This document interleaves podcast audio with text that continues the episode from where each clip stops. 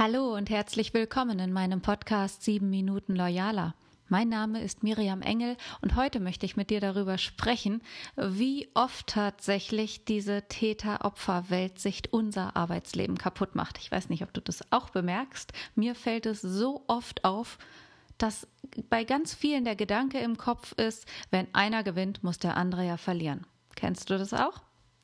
Und für den Fall, dass dir das auch schon vor mir, meiner Episode hier aufgefallen ist, dann kannst du vielleicht auch nachvollziehen, dass manche Menschen dieses Sieg- oder Niederlagewesen auf das ganze Leben breit ziehen und sich damit selbst eigentlich ganz viel Freude und ganz viele Möglichkeiten nehmen, wenn sie immer nur in Kategorien denken, entweder ich gewinne oder ich verliere in meiner Arbeit und mit meinem grundsätzlichen Credo mehr Loyalität, mehr Miteinander, mehr Wachstum für alle, gehe ich da ganz gezielt gegen an, weil ich möchte, dass wir miteinander agieren, miteinander wachsen, uns miteinander entwickeln und dann auch miteinander erfolgreich sind.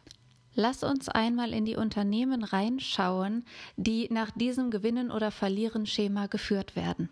Oder wenn es dort sogar gelehrt oder gepredigt wird. Was passiert dann? Es wird das Vertrauen zerstört, das es aber braucht, um ein wirkliches Miteinander zu haben, um eine Kultur des gemeinsamen Wachstums zu haben. Und damit geht auch die Innovationsfähigkeit verloren. Die ganze Kreativität geht den Bach runter und Anpassungsfähigkeit an den Wandel ist so auch nicht möglich. Ein typisches Beispiel für dieses Gewinnen oder Verlieren Ding, das passt hier nicht rein, aber ich, es kommt mir gerade in den Kopf, deshalb will ich es sagen, sind diese typischen Abmahnanwälte, die sich durchs Internet forschen und dann suchen und gucken, wo sie irgendwen anklagen können. Ja, typisch, ich muss andere zum Ruin bringen oder ich muss andere fertig machen, dann gewinne ich und die anderen müssen verlieren. Die Folge einer solchen Weltsicht ist aber, dass wir uns nicht mehr offen geben können, dass wir uns nicht mehr outen können, unsere Gefühle nicht zeigen können. Und das macht sowohl das Zusammenleben als auch das Arbeitsleben kaputt. Wenn wir uns gegenseitig beibringen und vorleben, dass Authentizität, Verletzlichkeit gefährlich ist und vermieden werden sollte, dann laufen wir doch automatisch in eine Beziehungslosigkeit egal ob privat oder beruflich. Kurz gesagt bedeutet das, der Täter oder Opfer Panzer sorgt nicht nur für Verhaltensweisen wie Dominanz, Kontrolle, auch so ein typisches Führungsmerkmal, Macht über Menschen, die sich selbst als Opfer sehen, sondern das kann auch ein permanentes Opfergefühl bei denen erzeugen, die ständig mit der Vorstellung kämpfen, dass es jemand auf sie abgesehen hat. Wenn so ein Typ nun mal nicht so extrovertiert ist, wenn jemand nicht darauf angewiesen ist, zu brillieren und im Mittelpunkt zu stehen, dann fällt der in dieses Bild, dass es jemand auf sie abgesehen hat oder dass er ungerecht behandelt wird. Und aus dieser Perspektive können die Leute nur zwei mögliche Positionen einnehmen. Macht oder Ohnmacht. Also entweder man forciert das Machtgefüge oder man kriegt Dilemma, die nichts mehr sagen, nichts mehr tun und bloß nicht auffallen. Und das, die Folge dieser Weltsicht, macht unsere Unternehmen kaputt und darauf müssen wir achten. Und die Frage, die die Logik hinter diesem Täter- oder Opferdenken am ehesten erschüttert, heißt, wie definierst du Erfolg? Wer auf diese Frage mit dem Erfolg haben oder scheitern Paradigma antwortet, der kann ja kaum siegreich sein, der kann sich ja kaum gut und gewinnend fühlen.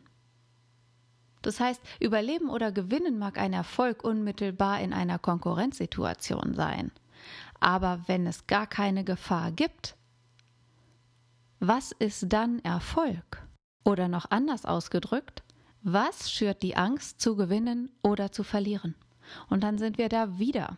Alle Männer und Frauen, denen der Wechsel von diesem Paradigma zu einem Leben mit Authentizität, mit Würde, mit Loyalität am Herzen liegt, die wollen eine Kultur von Vertrauen und Verbundenheit kultivieren. Und die wollen keinen kämpferischen Umgang pflegen. Auch nicht im Unternehmen. Im Gegenteil, eine Kultur voller Loyalität und Miteinander kann diese heilende Wirkung haben und kann auch Verbundenheit und Arbeitskultur revolutionieren. Und wenn wir genau das erreichen wollen, raus aus der Täter-Opfer-Falle und rein in eine loyale Arbeitskultur, dann brauchen wir die Erlaubnis, ein Stück weit ganz Mensch zu sein, ein Stück weit unsere Authentizität und unsere Gefühle zu leben und uns offen zu zeigen. Es muss erlaubt sein, innerhalb einer Kultur des Miteinanders sagen zu können, das kann ich nicht, ich sehe das mehr bei dir, ich würde lieber das übernehmen, weil ich glaube, dass ich das besser kann. Dieses Zulassen von Ehrlichkeit braucht Vertrauen und braucht die Grundeinstellung, die Haltung von Loyalität zueinander. Und wenn du in deinem Unternehmen zu viel von diesem Täter-Opfer-Gedanken siehst, dann bestell dir gerne mein Buch Besser führen mit Haltung und Vertrauen zu Loyalität auf meiner Seite loyal-führen.de und es wird dir sicherlich dir selbst und auch für deine Teams helfen. Garantiert. Denn da geht es um grundsätzliche Einstellungen, wie du in die Welt hineinrufst, so wird es auch zurückkommen. Und das ist auch meine Erfahrung. Ich hoffe, dass ich dir wieder gute Impulse mitgeben konnte. Ich freue mich auf deine Bewertung und jetzt wünsche ich dir eine erfolgreiche, erfüllte und loyale Woche. Mach's gut!